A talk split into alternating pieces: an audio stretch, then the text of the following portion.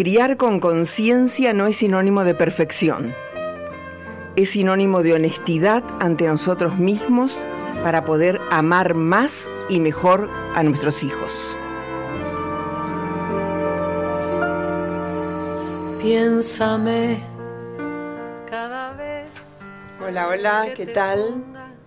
Muy buenas tardes. Aquí estamos nuevamente como todos los martes a las 18 por Radio Megafon con nuestro programa Hablando de Crianza. Bueno, sobre crianza los temas son casi infinitos porque tienen que ver con el ser humano y todo su desarrollo. Hoy eh, traje un tema que había anunciado el martes pasado, que se encuentra dentro del marco más general de la violencia, pero que mm, eh, lo he titulado ¿Por qué me sale más fácil gritar y castigar a mi hijo? ¿Por qué será que me pasa esto a pesar de que me sienta mal haciéndolo? De que luego de hacerlo, antes, durante, me sienta mal. ¿Por qué? ¿Por qué me sale así espontáneamente el grito o el castigo? Y no me sale tan espontáneamente el abrazo, la caricia, el consuelo. ¿Por qué será que pasa esto?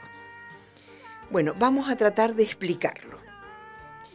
Cuando nacemos, cuando llegamos a este mundo, todos nosotros, todos los que hoy estamos acá, todos los niños que siguen naciendo día a día em, en cualquier lugar del mundo, lo único que conocemos hasta ese momento ha sido el cobijo que nos ha dado el cuerpo de nuestra madre, ese nido que nos ha proporcionado el vientre de nuestra madre. Estabilidad, calor, contacto permanente, protección, seguridad, estabilidad, movimiento, sonidos. Todo eso ha sido parte de mm, estos nueve meses desde que fuimos gestados hasta el momento del nacimiento. Cuando nacemos, por nuestra condición de mamíferos, y por nuestra condición de absolutamente inmaduros, como ya lo señalamos en otros programas, necesitamos transitar un periodo importante de gestación extrauterina hasta que nuestros órganos se desarrollan, se ponen en funcionamiento, nuestro cerebro alcanza un desarrollo, alcanzamos la movilidad, podemos desplazarnos, lentamente vamos eh, eh, alcanzando más autonomía.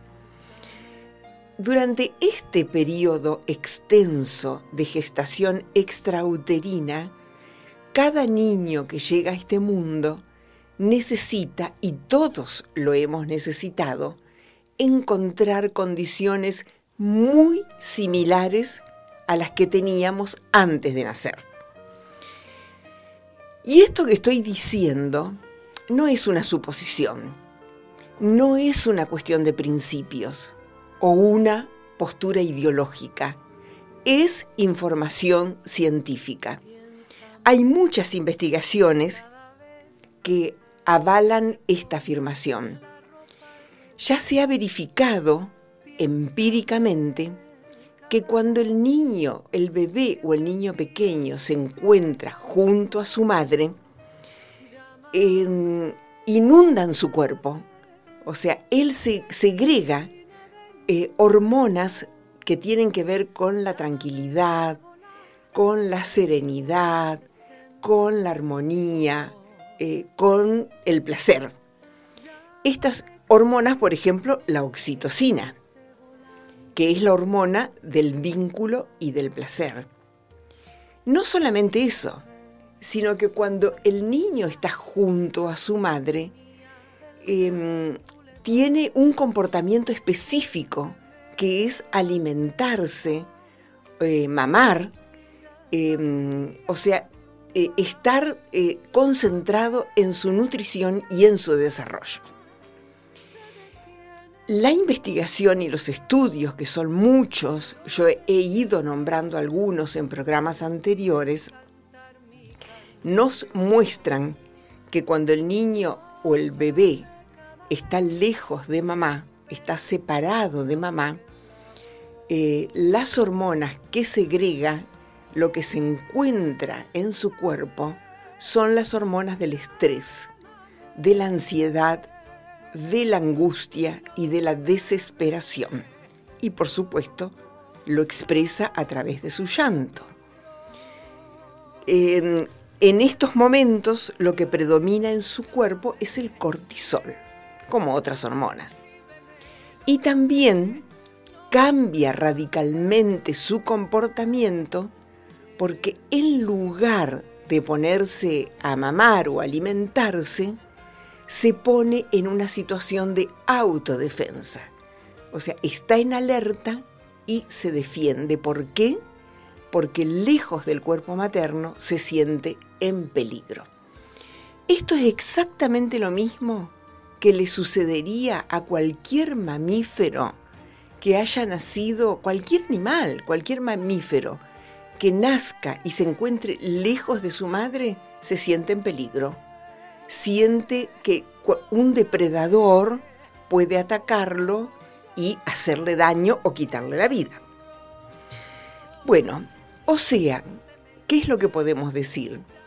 Que desde los primeros momentos de vida extrauterina y según la experiencia que hayamos tenido, podremos tener una percepción del mundo o sea, el mundo podrá ser para muchos un lugar en el que yo pueda estar con confianza y en paz, o un lugar en el que me exija estar alerta y a la defensiva. Depende de esta experiencia inicial. De aquí en más, a partir de nuestro nacimiento,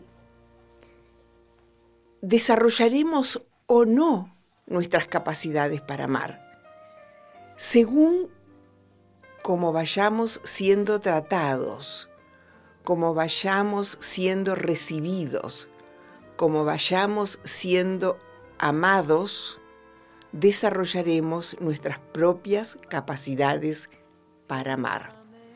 O sea, tendremos capacidad para estar con otros, para ayudar, para escuchar, para brindar paciencia, para respetar, para solidarizarnos. Son nuestras capacidades de amor. El amor se aprende en casa. El amor se aprende, se empieza a aprender en los brazos de nuestra madre. Ahí aprendemos a amar, de la misma manera que el no amor o el enojo, el resentimiento, el odio también se aprenden en casa, según nuestras circunstancias. ¿Qué sucede? Mientras no tenemos hijos pequeños que atender, o sea, no tenemos hijos a nuestro cuidado, las dificultades en relación con este aspecto, o sea, con nuestras capacidades para amar, prácticamente no se presentan. Bueno, podemos estar en pareja, eh, sentirnos libres de hacer lo que queremos, eh, seguir con nuestros estudios, eh, tener libertad para desarrollar nuestro trabajo o todas las otras actividades que nos gustan y nos gratifican. Nuestra capacidad de amar y nuestros recursos para amar se ponen crudamente en juego y a prueba en el momento en que llegan nuestros hijos. ¿Por qué? Bueno, todos quienes somos o hemos sido madres y padres, sabemos perfectamente que la llegada de un niño, de un hijo, implica que la vida cambia absolutamente. Ya no tenemos el tiempo que teníamos antes, estamos con un niño que llora, que requiere atención casi permanente, que no duerme como nosotros quisiéramos, que deseas, necesita ser alimentado de manera muy frecuente, que se ensucia, eh, que reclama nuestra presencia y por supuesto nuestra vida en pareja también cambia absolutamente. Y es posible que cambie para siempre. Ya no somos dos, ya no somos él y yo o ella. Somos tres, cuatro o más personas y sobre todo algunas personas que necesitan absoluta atención. Lo que nos haya sucedido desde el momento en que nacimos y a lo largo de nuestra infancia y de nuestra adolescencia, se pondrá en juego en el momento en que somos madres y padres. Em, si cuando nacimos tuvimos la suerte de poder permanecer junto a nuestra madre, si nos encontramos con una madre amorosa, capaz de entregar su cariño, su energía, su presencia, su vitalidad a, a nosotros que éramos bebé o a los niños que nacen día a día, y si luego transcurrimos nuestra infancia junto a una madre y a un padre que aunque les parezca raro, consideraba que nosotros, pequeños, éramos lo más importante de sus vidas, que mm, éramos más importantes que su trabajo, eh, que podían acomodar su trabajo o renunciar a horas de trabajo porque nosotros los necesitábamos que nos permitieron ser niños, o sea, nos permitieron ser ruidosos, inquietos, con muchas necesidades, dependientes de la ayuda que nos tenían que brindar, em, si no pretendieron que nos quedáramos callados y en silencio cuando ellos tenían que descansar. Em, si se organizó la familia en función de nuestras necesidades y no al revés. O sea, si no nos pidieron que nos sobreadaptáramos a una organización adulta, ¿no? Si nos miraron, nos escucharon, si entendieron que nuestro llanto em, expresaba una necesidad y no era un capricho, no era porque mm, nos estábamos malcriando. Si mm, fueron conscientes de que las dificultades que se les presentaban a ellos con la crianza, o, o con los horarios, o con lo que sea, no era nuestra culpa, sino que tenía que ver con decisiones y nivel de conciencia de los mismos adultos. Si todo esto ha sucedido, o sea, si fuimos recibidos por una madre amorosa que nos mantuvo junto a ella disfrutándonos, si mm, nos criamos con una mamá y un papá que consideraran, consideraron que nosotros éramos lo más importante de sus vidas, entonces tendremos no un recuerdo, tendremos grabados en nuestro cuerpo y en nuestro cerebro un registro de calma, de confianza, de serenidad y nos sentiremos, cuando seamos más grandes, incapacitados de brindar a otros el amor que recibimos. ¿Por qué? Porque fuimos emocionalmente nutridos, fuimos emocionalmente alimentados y nos encontramos emocionalmente satisfechos. Si en cambio, la otra situación que puede darse, mamá pensando que lo que hacía estaba bien porque tenía que educarnos, nos dejó llorar pensando que esto nos educaba, así no nos malcriábamos, nos impuso dormir eh, separados de ella y no mm, estar en sus brazos durante la noche, eh, nos alimentó según tiempos preestablecidos y no cuando nosotros lo necesitábamos. Em, pensaron eh, los adultos que nos criaban que nosotros éramos la causa de sus problemas, que éramos caprichosos, demandantes, que nada nos satisfacía. Y nos dijeron cosas como, por ejemplo, por tu culpa no puedo descansar. Deja de llorar que me tenés harta. Anda a dormir a tu cama y déjame descansar. Esto y muchas cosas más, por supuesto. En este caso, nuestro cuerpo y nuestro cerebro también tendrá un registro. Pero ¿cuál va a ser el registro? ¿El de calma? ¿El de confianza? ¿El de amor propio? Posiblemente el registro sea de estrés, de ansiedad, de temor, de angustia.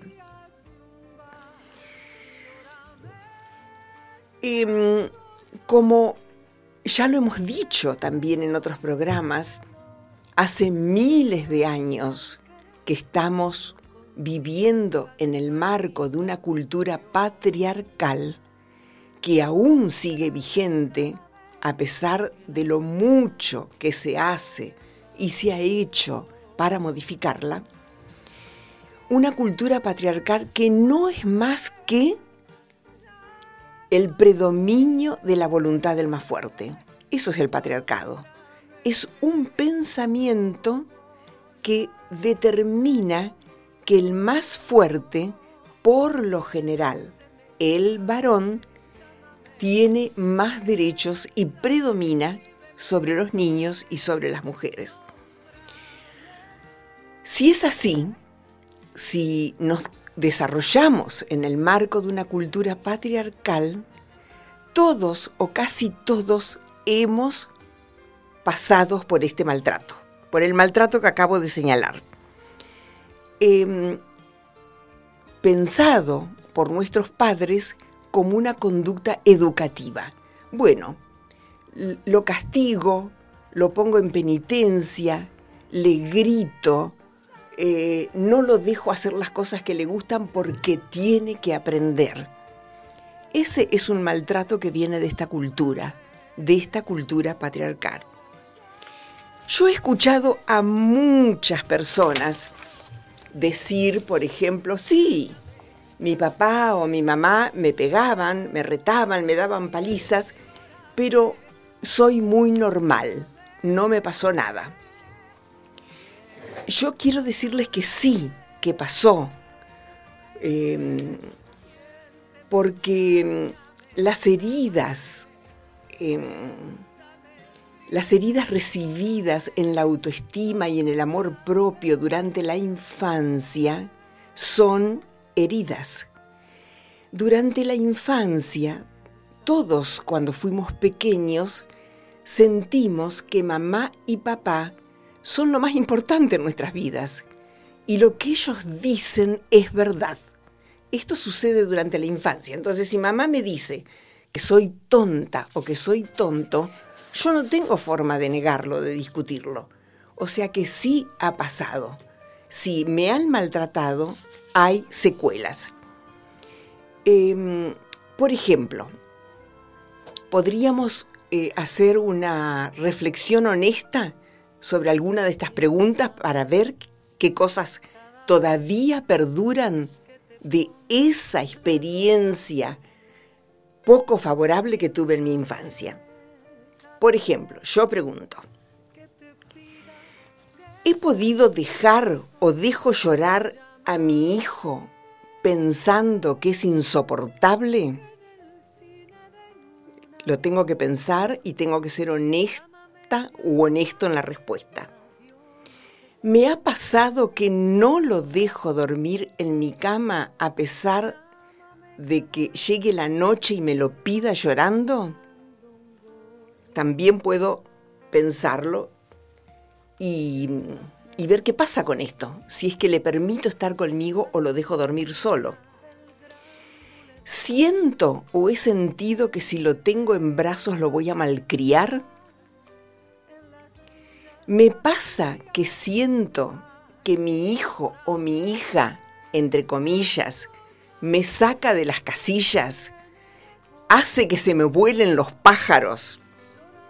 Y entonces le grito, le tiro el pelo o le tiro las orejas, castigos muy comunes que se aplican sobre los niños, o lo empujo, o lo insulto, o le doy una paliza, o lo encierro en el baño, o lo encierro en su cuarto, o no lo dejo em, acceder a su juguete favorito, o mm, le digo que ahora mamá no le habla más. Y saben qué? Que para un niño que mamá le retire la palabra es violencia. Eh, un niño siente que mamá no lo quiere cuando no le habla cuando mamá no lo mira, cuando mamá no lo escucha, un niño siente que mamá no lo quiere. Entonces, ¿por qué nosotros hoy, em, por qué a nosotros hoy nos sale más fácilmente gritar y castigar a nuestros hijos? Por esto, simplemente por esto, porque estuvimos en ese lugar. Eh, si, no si no hubiéramos estado en ese lugar, si hubiéramos estado en un lugar de amor incondicional y de respeto y de cariño cuando fuimos pequeños, eso es lo que hubiéramos aprendido. En cambio, hemos aprendido a castigar porque fuimos castigados, a ningunear porque fuimos ninguneados, a mm, quedar en penitencia porque así nos pasó. O sea, esa es la experiencia que transitó nuestro cuerpo. Eso es lo que nos ha pasado, por eso lo repetimos.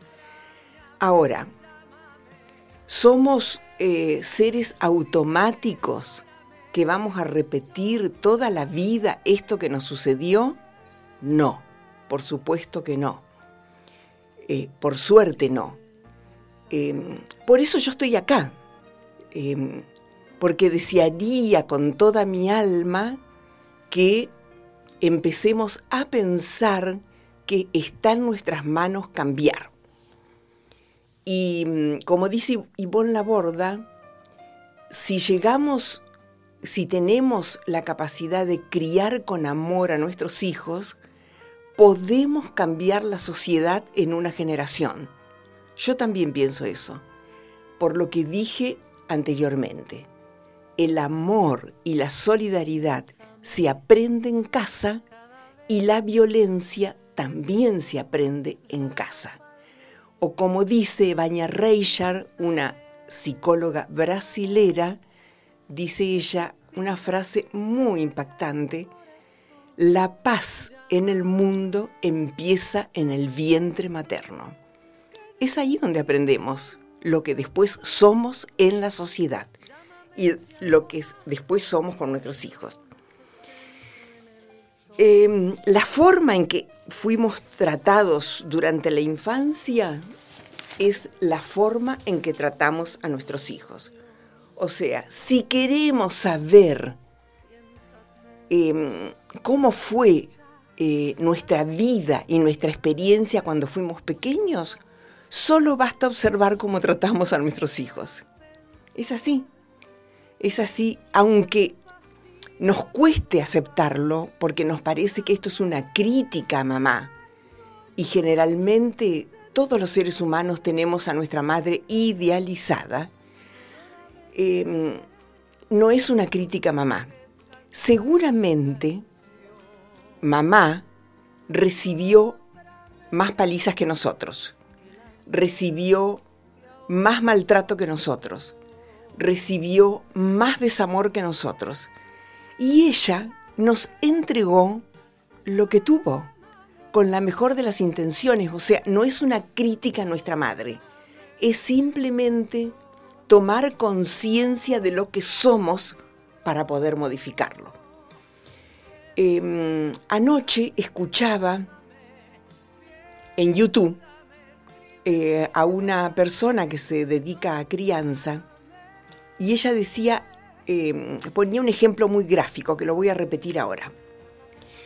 Ella decía, si yo le ofrezco una taza de té a una persona que tiene ganas de tomar té, le puedo ofrecer la taza llena, bien repleta de té, eh, con azúcar, calentita, bueno, y se lo ofrezco con cariño y la toma y se siente satisfecho.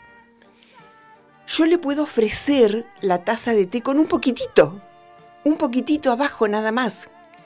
Y la toma y bueno, es lo poquito que había. Y yo puedo pensar, le di todo lo que tenía. Es exactamente así. O sea, mamá puede pensar y decirnos, le di todo lo que tenía. Y es verdad, nos dio todo lo que tenía.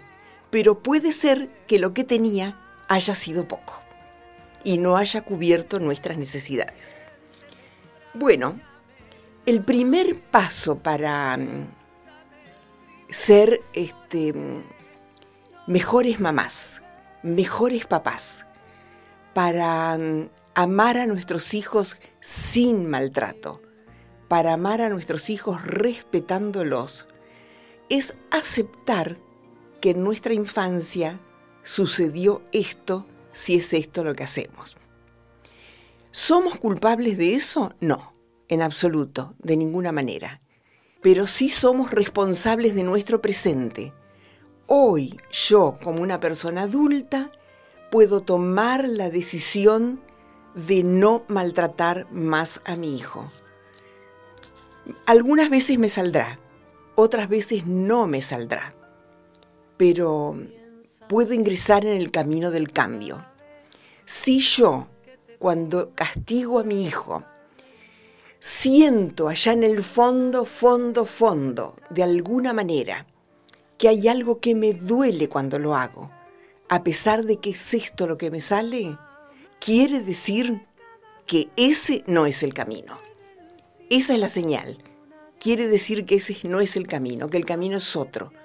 El camino es el del amor y el del respeto, para que nuestros hijos, cuando sean personas adultas y vayan a criar a sus propios hijos, trasladen esto, amor y respeto.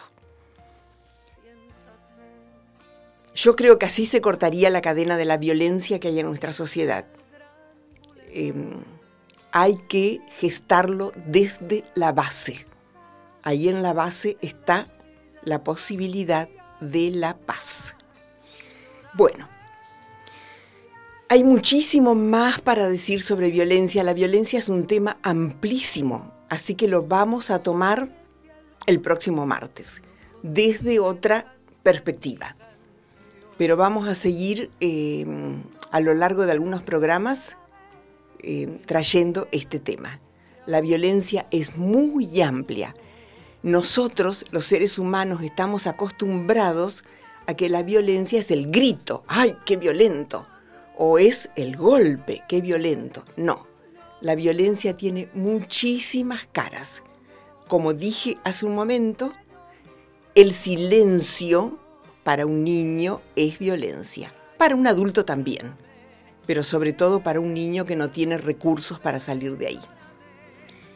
Bueno, muchísimas gracias, gracias Fran, gracias Pale, nos vemos toqué el micrófono, disculpen. Nos vemos el próximo martes y seguiremos conversando sobre este tema.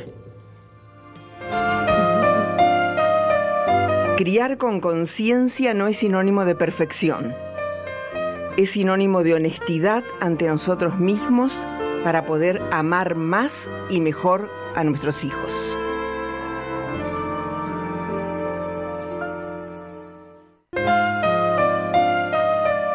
Criar con Tu música suena fuerte en nuestra app. Radio Megafon.